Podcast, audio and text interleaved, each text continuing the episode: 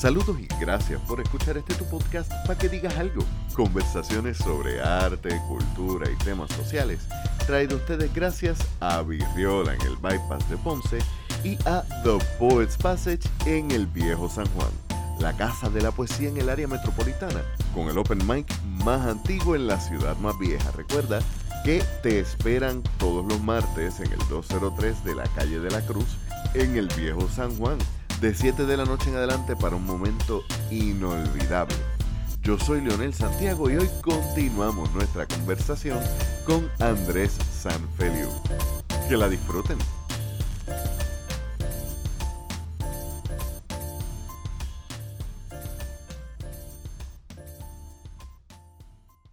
Pero también es bien chocante cuando tú ves, por ejemplo, que ellos hablan de, de un conquistador Fíjate, eh, estoy tratando más de decir conquistador y no español, porque tampoco quiero dar la impresión que estoy diciendo que todos los españoles hoy día y que siempre fueron Sí, porque por un lado es bueno señalar los hispanófilos, pero tampoco hay que exagerar la nota al otro lado.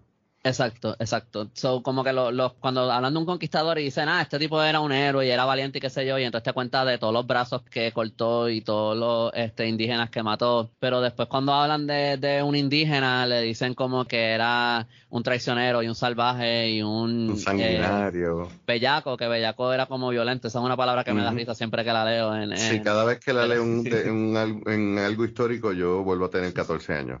Sí a Wey Banal le dice bellaco y, me da risa siempre que, leo esa línea. Pero como que es extraño, como a unos le, tratan así y al otro por hacer cosas yo diría que peores, como que de repente es un héroe. Es como que el, double standard es tan transparente y sin embargo es un académico hablándote como si esto fuera lo, lo como que esto es lo que es y es así. No es que necesariamente da, no da risa, estas son cosas que no dan risa a lo mejor cuando uno las lee, pero cuando uno las piensa parecen tan absurdas que es como un poco gracioso, pero gracioso como de una manera bien dark, tú sabes. Sí, yo creo que para apreciar la historia en su justa perspectiva hay que tener un sentido del humor bien oscuro.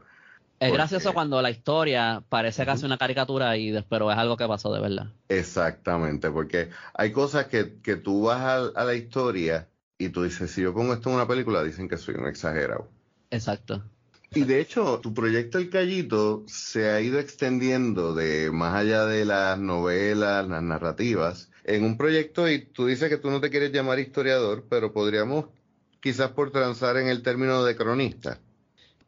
Fíjate, yo no me he puesto un nombre y a veces yo creo que es difícil explicarlo un poco por eso mismo yo no, en algún momento me gustaría estudiar historia, o sea, ir a hacer una maestría o, eh, y para lo mejor algún día me atreva a decirme historiadores. Yo creo que Riestra mismo me dijo, no, tú eres historiador, historiador, qué sé yo, pero pero como que a mí como que me da un poquito de cosa decirlo, pero yo, yo lo que digo es que yo soy escritor y yo escribo de historia. Eso es básicamente como yo lo veo, yo sí siempre que puedo trato de buscar la fuente primaria y siempre trato también de buscar muchas fuentes de historiadores, tú sabes, contando esa historia y que también estén contextualizando e interpretándola y, te den su entendimiento y te llenan las lagunas que a lo mejor no están en esa fuente primaria, como que todo eso es bien útil. Y tratar de buscar siempre diferentes fuentes si las hay. Eh, yo trato siempre de ser lo más responsable que yo puedo con eso y, ¿verdad? Dentro de hasta donde puedo llegar y de siempre citar las fuentes y toda la cosa. Pero lo que pasa, el callito para mí fue en un momento ya yo estaba escribiendo ramitas, todavía no lo había terminado de escribir, pero yo lo que, en un momento yo dije, yo tengo que empezar una página de autor y pues lancé el callito. Y mi idea, si tú entras a mi website, tú vas a ver que tiene tres tabs, tiene uno de proceso, uno de historia y uno de cuentos, porque originalmente yo iba a compartir, mi plan era compartir cosas de historia de vez en cuando, pero como era mi página de autor, pues yo también iba a escribir cosas de qué sé yo, mi proceso escribiendo y publicar algunos cuentos cortos. Es más, en algún punto yo no iba a hacer ramitas un libro, yo iba a publicar esos cuentos cortos todos en mi blog. So, fue evolucionando cuando yo empecé a escribir las cosas de historia, vi que a la gente le fueron gustando y es como un poquito difícil explicarlo. Empezaste por un proyecto y te diste cuenta de que había una necesidad y un hambre y dijiste vamos a suplirla también. Porque por lo que yo estoy viendo, todo esto es parte orgánico de tu proceso de research. Yo siempre digo que hay el consejo de que escribe de lo que sabe y yo digo, bueno, pues si no sabes de algo, pues aprende y también lo escribe. Y determinas entonces, eh, esto es un byproduct de tu investigación como escritor. Sí, en, de cierto sentido yo pienso que hay cosas que yo estoy escribiendo en mi novela, o sea, en términos de, de cierta experiencia y ciertas mentalidades y ciertas cosas que hay ahí que, que sí son cosas que, que yo conozco que vienen de mí. Y, y, yo creo que ese statement es bien cierto, escribe lo que tú sabes, pero si tú no sabes algo, investiga, para el momento que tú estés escribiendo ya lo debes saber. Pero sí, fue algo bien orgánico, pero es que es como, fueron dos cosas distintas que pasaron a la vez, porque si fuera solamente que yo puse algo de historia y fue popular y a la gente le gustó, pero si eso fuera lo único, yo no hubiera podido sostener esto. Lo que pasa es que yo me di cuenta mientras lo estaba haciendo que a mí me gustaba mucho hacer esto, investigar la historia, eh, escribir de historia, publicarla y también me empezó a... Porque yo tengo otras páginas de Instagram, yo tengo una página de diseño. Esa página nunca creció mucho, era para mi portafolio solamente, tú sabes, para, subir como que mis trabajos. Yo también tengo una página de t-shirts que se llama Hot Tropic. Esa página también, y hubo un tiempo que yo le metía todos los días, dos, tres posts todo el tiempo. Eh, y esa página también nunca creció mucho. Cuando yo lancé el callito, pues no es que necesariamente empezó a, crecer así de la noche a la mañana, tú sabes, tardó un poco, pero yo vi que desde que yo empecé, estaba recibiendo mucha recepción positiva de gente que yo no conocía. No era como que un pana que te estaba de los panas, exacto. Estaba saliendo de ese círculo que en donde se quedaban las demás. Exacto, exacto. Ahora, por el callito, he, llegado a eso, pero yo no conozco, yo no tenía aquí como que amistades así en, en los círculos artísticos en Puerto Rico, creativos, nada de eso. Yo estudié, yo fui a la universidad en Estados Unidos. So, eh, yo en verdad no tenía no tengo ese círculo de amistades ni nada. Y, pero la gente como que empezó a llegar a mi página y la recepción era bien buena, los comentarios y las cosas, y la gente diciéndome, me acuerdo un, un escritor, yo me acuerdo, esto fue uno de los primeros comentarios que he recibido un artículo, eh, un escritor que se llama Eric Durandal Stormcrow, es un nombre de, autor. El de pues. eh, Nomo Literario. Exacto, ese mismo. Yo me acuerdo que él me escribió un comentario en uno de mis primeros artículos en el que yo publiqué en mi blog. Él me, él me comentó en Instagram, gracias por existir. Yo estaba en Ponce cuando e, e, ese día y, y como que esos comentarios así, estaba como, wow, yo estoy haciendo algo aquí, como que estaba conectando con, con la gente y entonces como que me empecé a sentir que estaba haciendo algo que de verdad estaba como que aportando algo. Aunque le llegara a 10 personas, como que estaba aportándole algo a esas 10 personas. Y entonces pues me motivó mucho a seguir publicando de, historia. Al principio, pues eran más cosas que ya yo había leído, que me habían impactado, que encontraba interesantes. Algunas eran cosas que se relacionaban con mi novela, otras no. Pero me fui yendo por ese camino y me encanta, de verdad. Ya, ya voy para casi tres años de eso, mientras ha pasado el tiempo, cada vez he ido aprendiendo más de cómo investigar, de cómo escribir, de, de cómo me gusta también comunicar la historia. Porque yo empecé haciendo artículos un poquito más graciosos con el tiempo ¿verdad? Si hay un punchline por ahí en, para tirar en alguna oración, pues lo tiro, pero no, no escribo tanto buscando eso como al principio, que mi idea era más como que si voy a escribir algo de historia, ah, pues vamos a tratar de hacerla entretenida, como que yo me he dado cuenta con el tiempo que la historia es entretenida de por sí, uno no tiene que, añadirle eh, más nada. Y pues nada, de verdad, es, es, algo, es como tú dices, fue algo bien orgánico. Yo nada de esto estaba planificado. Al día de hoy yo no tengo mucho plan. Cuando yo tiro algo nuevo en el callito es casi como que de si acaso son cosas que estoy pensando mucho tiempo y un día es como que, ah, mira, pues hoy voy a, abrir un canal de YouTube. y, lo, y ha sido como así, como sea. Es más, hasta cuando yo empecé a escribir la novela fue así como que voy a escribir una novela. Y empecé a escribirla. Porque sí, sin un plan y fue, eso en mi familia, nosotros le llamamos poner la carreta delante de los caballos. Ajá. Y es como que Olvídate, tú vas aprendiendo en la marcha y lo vas haciendo porque lo disfrutas y porque entiendes el valor que tiene. Exacto. Em, empieza entonces por un deseo de compartir lo que estás aprendiendo, pero también porque hay una respuesta. Hay una cosa que me está bien curiosa y es que tú trabajas mucho del... Hablaste por un lado de la necesidad de una mitología boricua, pero también trabajas los mitos que tenemos de nuestra historia. Y has hablado, por ejemplo, cositas que son reales o no, por ejemplo, y que todavía es una discusión que por lo que veo nunca sabremos exactamente el código postal de Aguaybana, ¿verdad? Pero todavía estamos en la cuestión de si Ponce o no Ponce. Sí, para mí, ese fue uno de los primeros artículos, es más, ese fue el primer artículo que yo escribí que leyó mucha gente. Yo no tenía un seguimiento muy grande y ese artículo por alguna razón, yo no sé por, qué. Por eso fue el que te conocí. En verdad. sí. Pues yo no sé, yo creo que fue una una prima de mi, mi abuela es de Ponce. Y este, una prima de ella yo creo que fue, lo compartió y ahí y se fue como por Facebook.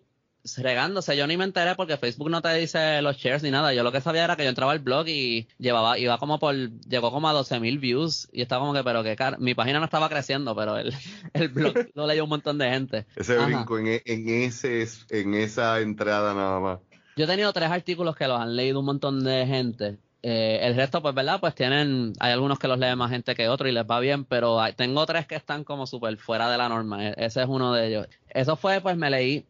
Yo, yo he escrito mucho del tema indígena, de la resistencia indígena. Hay dos, bueno, hay unos cuantos libros que a mí me impactaron un montón, pero si estamos hablando del tema indígena, fue un artículo de Francisco Moscoso que se llama El mito de la muerte de Aguibana y pues el libro de Jalisco Badillo de Aguibana el Bravo. Eh, en el libro de Agua Iván el Bravo, Jalisco Badillo hace un argumento muy completo y sostenido por documentación y un montón de cosas de que Agua el asiento de Agua Ivana realmente era en Ponce, pero su territorio era más grande, no era solamente Ponce, era todo el territorio entre Yauco y Salinas. Salinas no, Salinas tenía un cacique que era Bey y Yauco tenía un cacique que era Yauco. El argumento de, de Jalisco es bien sólido. Ahora, yo no he visto ningún argumento, a lo mejor lo hay, tampoco voy a decir que no lo hay, que no me vayan a caer encima. Pero yo no he visto un argumento que diga que obi era de, de, Guánica.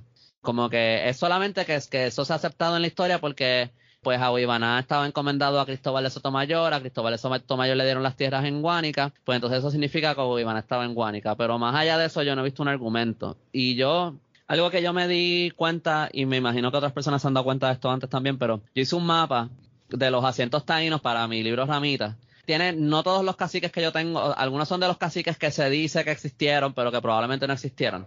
O sea que no, e, ese mapa mío no, no se debe tomar como que algo, un fact histórico. Pero haciendo ese ejercicio, cuando yo me puse a ubicar eh, los asentamientos, los que tenía y todo eso, me di cuenta que Ah, porque yo, yo quería tratar de, ver si, si, yo podía más o menos sacarle alguna lógica de esos asentamientos y entender más o menos dónde eran sus fronteras, porque obviamente, no necesariamente porque un cacique tuviera un territorio, eso significa que sería exactamente lo que es un municipio hoy día. Vamos a decir que un cacique que sea fácil de, ubicar. Pues vamos a decir eh, eh, Warionex, que siempre se dice que es del Otuau. Eso parece que es un poquito nebuloso, pero no necesariamente es que no se puede decir que él sea de allí, pero no queda tan claro en la documentación todo eso, pero vamos a decir que él era del Otuado. No necesariamente su asiento era exactamente lo que es hoy día Utuado, porque no necesariamente tenía las mismas fronteras de los municipios. Exactamente, y eso es algo que, que también lo trabajaste, el por qué tenemos tantos municipios, lo vi que lo trabajaste hace ah, poquito. Y es fascinante porque eso es algo que nos hemos preguntado todos en algún momento, como que, ¿para qué tantas divisiones? Y quizás no es para qué, pero tienen unos por qué.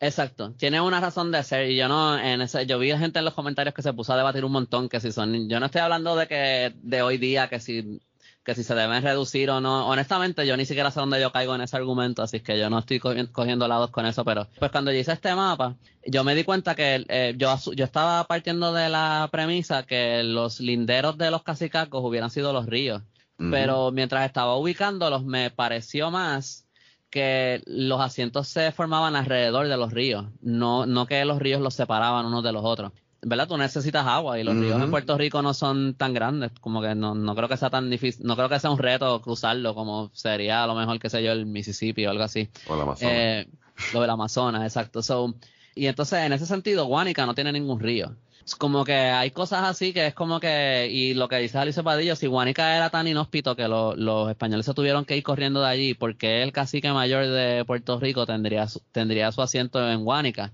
que tampoco era en aquel tiempo una tierra tan fértil. Pero él te da un montón de otros, tú sabes, usando puntos de referencia que en los mismos documentos y el hecho de que su territorio se llamaba el Callao. Él también dice por ahí que Guánica no, era un, no es un nombre taíno, como siempre se ha dicho. Guainía fue el nombre que le pusieron los españoles porque ellos pensaban que allá había oro. Eh, oh, de Guanín, Guainía. Eh, y aparentemente también en Guánica, eh, según Javier Cepadillo, e-, ese era el asiento de un tío de Aguibaná. A mí también me parece curioso que Yauco eh, reclame a, a cuando Yauco tenía un cacique que se llamaba Yauco. No todos los pueblos tienen un cacique, mucho menos un cacique con el mismo nombre del pueblo, pero Yauco es uno que, que sí lo tiene. Pero sí, no, a, mí, por lo menos, hasta que a lo mejor hay un argumento bien sólido para ubicar a, a en Guánica, pero yo hasta el momento no lo he visto. Es más como que me parece más que eso es lo que siempre se ha asumido y pues se sigue... Parte de los mitos que hemos repetido y repetido y repetido. Exacto, exacto. Y te pregunto, así de las primeras cosas que cuando uno va estudiando la historia, y creo que dijiste un punto importante, el uno analizar la historia no es decir, yo creo que esto estuvo bien o estuvo mal, o yo creo que todavía hoy funciona. Lo que estás diciendo es, mira, esto es así porque pasaron estas cosas. Mm, ni más ni menos. O sea, no, no estamos poniendo una carga ni un valor moral eh, o un juicio. Y eso quizás es una de las cosas más difíciles de lograr en la colonia, eh, especialmente en un momento tan polarizado como hoy en día, ¿no? Sí, a mí, algo que yo no empecé necesariamente pensando de esta manera, aunque yo creo que esto estaba ahí, pero no necesariamente lo, lo, lo, tenía tan puesto así en palabras, pero, por ejemplo, hay páginas como el Boricuazo. A mí me gusta el Boricuazo. O sea, no, no, esto no es una, no es una tiradera al Boricuazo ni nada. Este, yo sé que a, él lo critican porque no cita sus fuentes.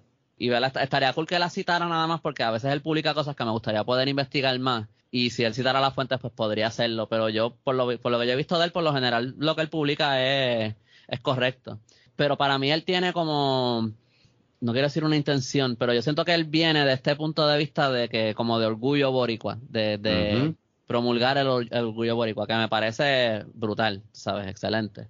Pero yo no necesariamente tengo esa intención con mi página.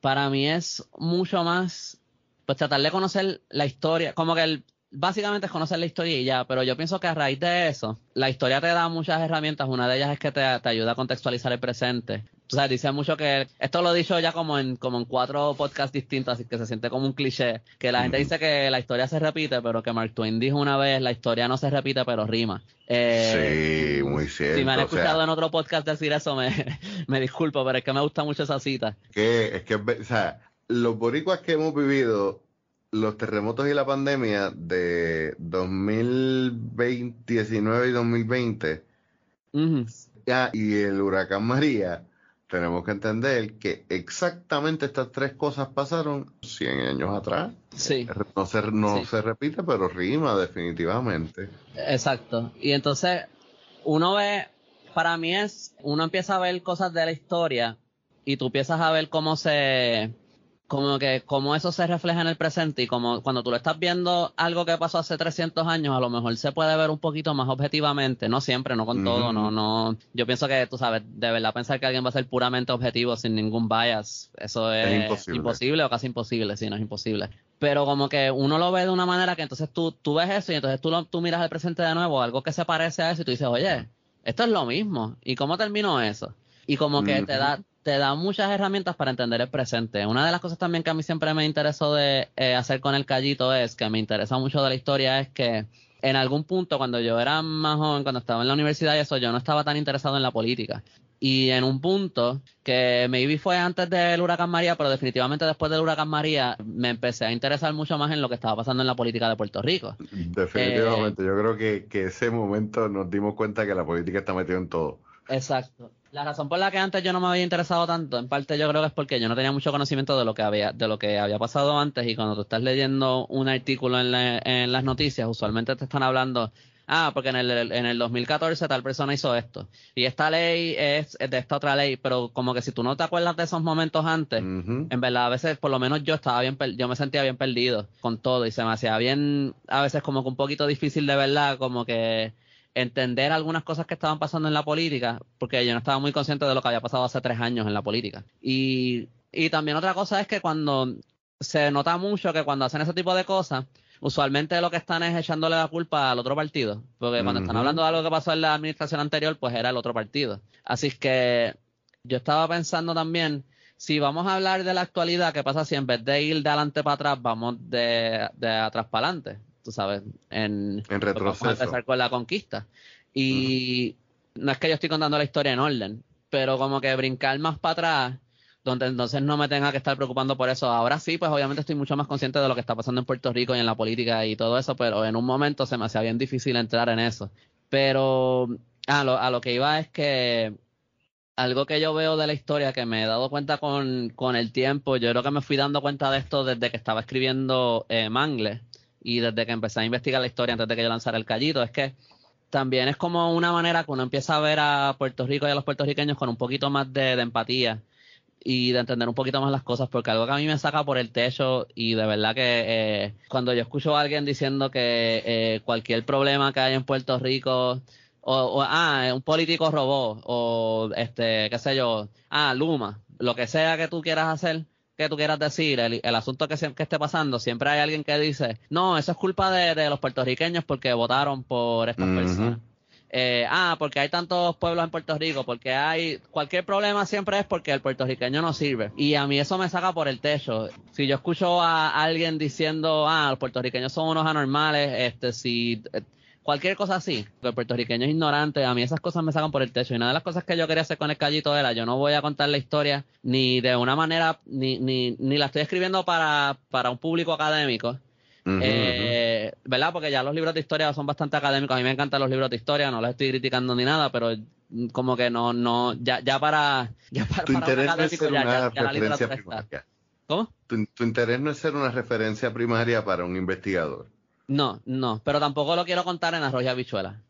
Yo odio esa frase, no me interesa que tan, siento que hay un poquito de los dos que es como que partiendo de la premisa de que el puertorriqueño es bruto y no va a entender esto, así que hay que sobresimplificarlo para que lo entienda, o yo no ni voy ni a tratar de llegarle y me voy a quedar con el público que me va a entender. Eh, y ahí no estoy hablando tanto de los historiadores, ahí siento que estoy hablando un poquito más de, de en general, como a lo mejor de un analista político o algo así, porque yo pienso que los libros de historia también tienen una razón de ser de por qué están escritos como están escritos. Pero yo no creo que eso pasa en, en, la literatura, tú vas a ver como que hay dos, dos grandes grupos y, y a veces son, eh, es bien gracioso. Yo que, que, tengo amistades en los dos lados, que están los, los literatos, los de la Torre de Marfil, los académicos, y están los que hemos aprendido a escribir dando tumbos por la calle y tú sabes, trial and error. Y a veces es bien difícil el tú decir, no, yo, yo quiero entrarle a los dos y, y no es entrarle a uno y al otro, no, yo quiero, eh, no es en arroz y habichuela, pero el arroz y la habichuela los vamos a juntar. Sí, yo lo que veo es más como que yo parto de la premisa de que cualquier persona que lea lo mío lo va a entender, que yo no tengo que contar la historia Tú sabes, yo no tengo que contar la historia como si tú fueras bruto para que tú la entiendas, ni tampoco voy a, decidir que como tú no la vas ni a entender, pues yo voy a usar todas las palabras más cargadas del mundo, que hasta una persona que lea mucho probablemente va a tener que abrir un diccionario para entenderlo. Pues yo trato de, hacer eso y, pues eso es algo que me interesa mucho de la historia que yo cuento, que no es necesariamente buscando eh, enorgullecer a la gente, de vez en cuando obviamente hay, hay escritos que sí, que es más porque esa es la que a lo mejor tú lees eso y ese es el resultado. Nunca parto de esa premisa porque no me gusta tampoco empezar con la conclusión, tú sabes, cuando estoy escribiendo algo, ah, esto va a ser para tal cosa, como que lo escribo y pues llega donde llega. Es mucho más para contextualizar y para entender y, mi, mi algo que sí me gustaría que a lo mejor la gente saque de, lo que yo escribo es eso, que no es que no nos podemos seguir mirando a nosotros al puertorriqueño como menos que otra cosa. Mientras nos seguimos viendo así, eh, nos seguimos también atacando entre nosotros. ¿Cómo es que si, si antes ahora, hay más opciones para la política. ¿Te gustan o no los políticos, whatever? Ahora tenemos más opciones. a lo mejor ahora pues el argumento cambia un poquito en, lo que pase en, los próximos años, vamos a decir. Pero siempre nosotros hemos tenido dos opciones de políticos y la mayoría, si no todos, eran corruptos. Eso era el menú, eso era lo que había para escoger. Porque solamente habían dos partidos que realísticamente alguien se creía que iba a ir al gobierno, eh, alguien de esos partidos. Pues si esas son todas las opciones que hay, ¿cómo tú le vas a seguir echando la culpa al pueblo por votar por una persona que termina siendo corrupto cuando no tienen más nada por qué votar? Y cuando ellos son los que están mintiendo al pueblo y la gente, pues mira, está bien, pues si, si te cogieron de zángano, si le creíste a un tipo que te mintió, eh, pero el, culpable para mí es el tipo que mintió y el tipo que robó, no es el tipo, no es la persona que, le dio el voto. El, el que cae no, no es el culpable, sino el que lo empuja. Exacto, exacto. So, como que a mí en, en a, mí me saca por el techo esa narrativa de que el puertorriqueño no sirve y que el puertorriqueño es bruto y después nos atacamos entre nosotros mismos en vez de enfocarse en las personas que de verdad nos tienen chavados. Y pues eso sí es algo que a mí como que me, me trato de comunicar como puedo en el callito porque tampoco yo quiero estarle diciendo a la gente qué hacer, ni qué pensar, ni qué, ni ah, o votar por esta, votar por quien te dé la gana, cree en el, en el estatus que tú quieras, este, piensa lo que te dé la gana, como que yo lo, yo sí trato por lo menos de contarte la, la historia lo más cercano que yo pueda a cómo pasó. Y pues si acaso cuando lo amerita, pues a lo mejor te tiro una opinión mía de por qué yo pienso que esto es relevante hoy día o tú sabes cualquier conclusión que yo tenga. Cuando no le tengo una opinión ni nada que ponerle, pues no la pongo. Tú sabes, tampoco es que siempre tengo que estar diciendo sí, cosas. tu trabajo no es predicando. exacto, tu trabajo no, no, es opinar, tu trabajo es, esto fue lo que pasó. Por eso era que te decía como que si no quieres llamarte historiador, por lo menos por cronista vas. Te pregunto, porque mientras yo, yo estoy en el proceso quizá empezando a adentrarme un poquito más en la historia, ahora que estoy compartiendo con gente como Juan, como Julio Laporte, y conociendo proyectos como el tuyo y el de Isla Caribe, y me estoy encontrando con que la historia del Boricua y la historia de Puerto Rico son cosas que, primero que son mucho más profundas, porque nosotros como que nos enseñan dos o tres escenas de, de 500 años, pero no solo eso, sino que los mitos, por ejemplo, que, nos, que yo escuché en la escuela. Número uno, que aquí a los negros esclavizados no los trataban tan mal como en otros países. Eh, que aquí el puertorriqueño estaba bien interesado en que el estadounidense los tomara y de hecho yo llegué a tener en mis manos el, el libro que decía que el jíbaro invitó al, al estadounidense aquí a, a llegar y mientras tú te vas dando cuenta que hay una historia de sí de resiliencia y esa palabra jode y apesta ya, pero sí de mucha Sí, a mí me molesta eso de, de resiliencia porque eso no es algo que tú escoges. Exacto. Como que tú pasas por algo, tú quieres sobrevivir. Eh, exacto, eso no, eso, eh, eso es un hecho histórico, eso no es ni algo bueno ni algo malo, es como que, oye, fue una herramienta que tuvimos que usar. Ojalá no, no hubiéramos tenido que ser tan resilientes. Precisamente, y yo creo que estamos en un punto donde nuestros ancestros fueron resilientes para nosotros poder empujar hoy en día. Pero también empiezo a encontrarme con que a nosotros no se nos hablan de las distintas revueltas y gritos que hubo para en, pro de la libertad, de cuántos esclavizados se escapaban, de cuántas revueltas de esclavizados hubo intentos de conseguir su libertad y un montón de cosas históricas que tú dices, contra, pero o sea, esto es súper interesante. O sea, si a mí me hubieran contado esto como un cuento, como tú lo estás haciendo, como un bochinche quizás, yo me hubiera tragado toda la información y lo hubiera absorbido como si fuera una esponja, pero no notan eso en el salón de clases. Cuando te empiezas a hacer estas investigaciones y cuando empiezas a leer, simplemente como tú dices, con tu interés de, de hacer un mundo más realista, más tangible y más cercano a, al periodo que quizás quieres retratar, ¿qué cosas fueron las que tú empezaste a descubrir que te cambiaban la forma de ver nuestra historia que tú dijiste, esto yo tengo que compartirlo? Una de, y fíjate, de esto yo no he escrito mucho, porque es como una historia un poquito enredada. Eh, son muchas cosas distintas que pasan, pero uno de los primeros libros que yo me leí, yo creo que fue el primero que me leí porque era cortito. Porque yo no sabía, cuando yo me llevé los libros de mi abuelo, yo no sabía muy bien lo que iba a decir ninguno de ellos, pero me llevé uno de Francisco Moscoso que se llamaba La sublevación de vecinos de San Germán de 1701 a 1712 que fue como un periodo, eh, como que casi hubo una revolución a principios del siglo XVIII en San Germán por un montón de atropellos que estaban recibiendo ellos desde San Juan.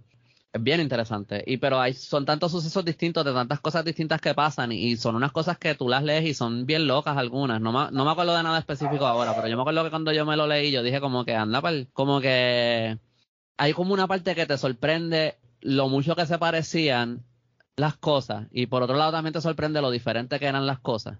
Como que lo parecido que era a lo mejor la gente y lo diferente que era a lo mejor el mundo, pero también a lo mejor el contexto y la situación política de cierta manera se pareció un montón. En otras cosas era tan exageradamente distinto. Pero es como tú, hay cosas ahí que son como chismes. Pero desde que yo me leí ese libro, yo dije, wow, esto está bien interesante. También que haya, que esa información exista y que sobreviva. Como que todo eso yo estaba fascinado. Maravillado. Y como ellos, Francisco Moscoso, Jalisco Padillo, este, muchos historiadores, no sé si todos lo hacen necesariamente, pero muchos historiadores usualmente cuando te, en un libro de historia van por toda la, la historiografía de por qué sabemos algo. Yo encuentro eso súper interesante porque tú te sientes como que eres parte del proceso de la investigación del historiador. Yo me imagino que a lo mejor hay personas que esa parte no les interesa mucho porque quieren, vinieron aquí para conocer la historia y no les interesa tanto esa parte. Pero toda, todo eso a mí me, me fascinó un montón. Es que es bien curioso que tú digas eso, porque lo importante de los historiadores es que también hacen esa crónica de historiografía y que a ti te parezca bien interesante, no me es extraño porque cuando tú empiezas a leer Lord of the Rings, y, hay muchos momentos donde la historia de Lord of the Rings no está yendo a ningún fucking lado. Se dedica a para contarte la historia. había una montaña que él describe como por una página. En, no, y, por ejemplo, o sea, hay un momento que es casi un capítulo entero de, de, las hojas que ellos se fuman y de los teces que toman. Y es esa, minucia, esa minucia y ese detalle que, que hace ese mundo más realista y más tangible. Que obviamente entonces entiendo por qué es que ambas cosas te son fascinantes. Es que también se siente un poco como leer un libro de misterio. Es como que, como que tú estás yendo con el investigador por el proceso de, de investigar algo y descubrir algo y ver todo el razonamiento de por qué él llegó a la conclusión que él llegó. Es bien interesante. Eh, pero yo no creo que eso es algo que a todo el mundo necesariamente le interesa. A mí me encanta. Yo trato de, mantener parte de eso en, en, lo que yo escribo, pero pues no dedicarle a lo mejor necesariamente tanto tiempo porque pues también te saca de la historia un poco. Pero yo sí creo que usualmente cuando yo estoy escribiendo, no, depende del tema. Hay veces que son cosas que ya yo pues había leído antes y conocía el tema y decidí, mira, vamos a escribirle esto que es interesante y pues es más repasar las fuentes y todo eso. Pero hay muchas veces que yo estoy escribiendo algo que yo literalmente lo, lo me dio curiosidad de algo y me puse a investigarlo y ahí mismo como que entonces recopilé todas las fuentes y todo y lo organicé y lo escribí. So, de cierta manera yo espero también que a veces la persona que está leyendo el artículo se sienta como que está aprendiendo, no es que yo le estoy enseñando algo, es que está aprendiendo conmigo como que a mí no me gusta nunca partir de la premisa como que yo estoy, yo sé algo y te lo estoy enseñando a ti. Es como... Eh, descubriste algo y lo compartiste. Exacto, y hay veces que la gente comenta cosas y uno aprende más y también porque tienen otros datos adicionales y como que y todo eso también es una experiencia bien interesante, especialmente en Instagram, que creo que este como, como que el seguimiento así más, como que hay veces que la gente comenta y aportan más información y este, a veces te cuestionan cosas, eh, hay veces que lo hacen de manera irrespetuosa, pero hay veces que de una manera bien como que nada más por curiosidad, por saber y todo eso es una dinámica bien interesante, es una experiencia bien interesante. ¿Ha habido algún eh, momento, hecho, personaje histórico que tú lo hayas leído? Espérate, esto es totalmente opuesto a lo que yo me hubiera imaginado. Lo de Aguibaná para mí, eso fue una de las cosas que más a mí me impactaron, porque yo, el primer cuento de Ramitas es sobre Aguibaná. Y yo quería escribir ese cuento. Yo tuve esta idea de que iba a escribir una historia sobre la muerte de Aguibaná. Y pues la historia que yo recordaba, aunque súper por encimita, era que Aguibaná murió en la batalla de Yahueca. Que él tenía un guanín que estaba corriendo de lado a lado, un español vio el reflejo y le disparó con una escopeta y lo mató. Exacto. Y entonces cuando yo me puse a buscar la historia de la muerte de Maná, primero encontré un artículo de Francisco Moscoso, donde básicamente iba por toda la documentación y te desmentía eso. Después de que ya yo me había leído eso, un tiempo después estaba en una librería y encontré el libro de Agui el Bravo de Jalisco Padilla yo ni sabía que ese libro existía. Nunca había escuchado de él. Y lo compré y ese libro eh, o sea, lo que son Francisco Moscoso y Jalisco Padillo, a mí me han volado la mente tantas veces con historia, pero la historia real de lo que pasó con Aguibaná, todo lo que sabemos, todo lo que no sabemos, te vuela la mente. Y cómo eh, la, la, mentira sobre la, cómo esa historia falsa se fue regando a través de los años y cómo eso llegó al presente y cómo todavía la gente piensa eso, como que todo eso para mí es tan fascinante, la, la vida de Miguel Enrique, este, la es que de lo más que a mí me, ha interesado siempre escribir ha sido de, la época de la colonización y de la resistencia indígena, de ataques piratas. Esa historia de Oibana a mí me... Por eso yo todavía yo sigo escribiendo artículos sobre la resistencia indígena. Que no, eh, por lo menos, y tú dijiste algo muy importante ahorita, se ha escrito mucho a nivel académico, pero a nivel pueblo se necesita. Sí, no hay... Eh, hay veces que yo escribo cosas solamente porque yo pienso esta información debería existir en la internet y no está. Y si alguien en algún momento quiere buscar, quiere saber esto y escribe la pregunta en Google, a lo mejor pueda encontrar, llegar a mi artículo y pues pueda encontrar esa información. Eh, así que eso también es, parte de lo, de lo que yo trato de hacer. Vamos a dejarlo hasta aquí el día de hoy. Nuestras disculpas por la tardanza debido al mal manejo de Luma y el supuesto gobierno que tenemos en esta isla a dos semanas de un huracán tipo 1 todavía cerca del 20% de nuestros hermanos puertorriqueños siguen sin luz y aquellos que lo tenemos estamos teniendo problemas de servicio interrumpido y de líneas comprometidas por ramas que se niegan a desenganchar. Agradecemos a nuestro invitado Andrés Sanfeliu quien cita unas palabras muy relevantes. La historia no se repite, pero rima.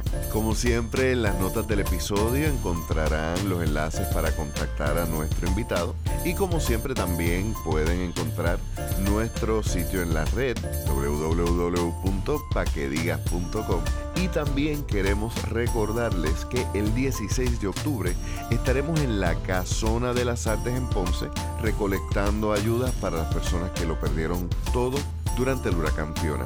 Nos pueden visitar en Facebook, en Instagram como para que digas algo para más noticias sobre. Yo soy Leonel Santiago y nos escuchamos la semana que viene.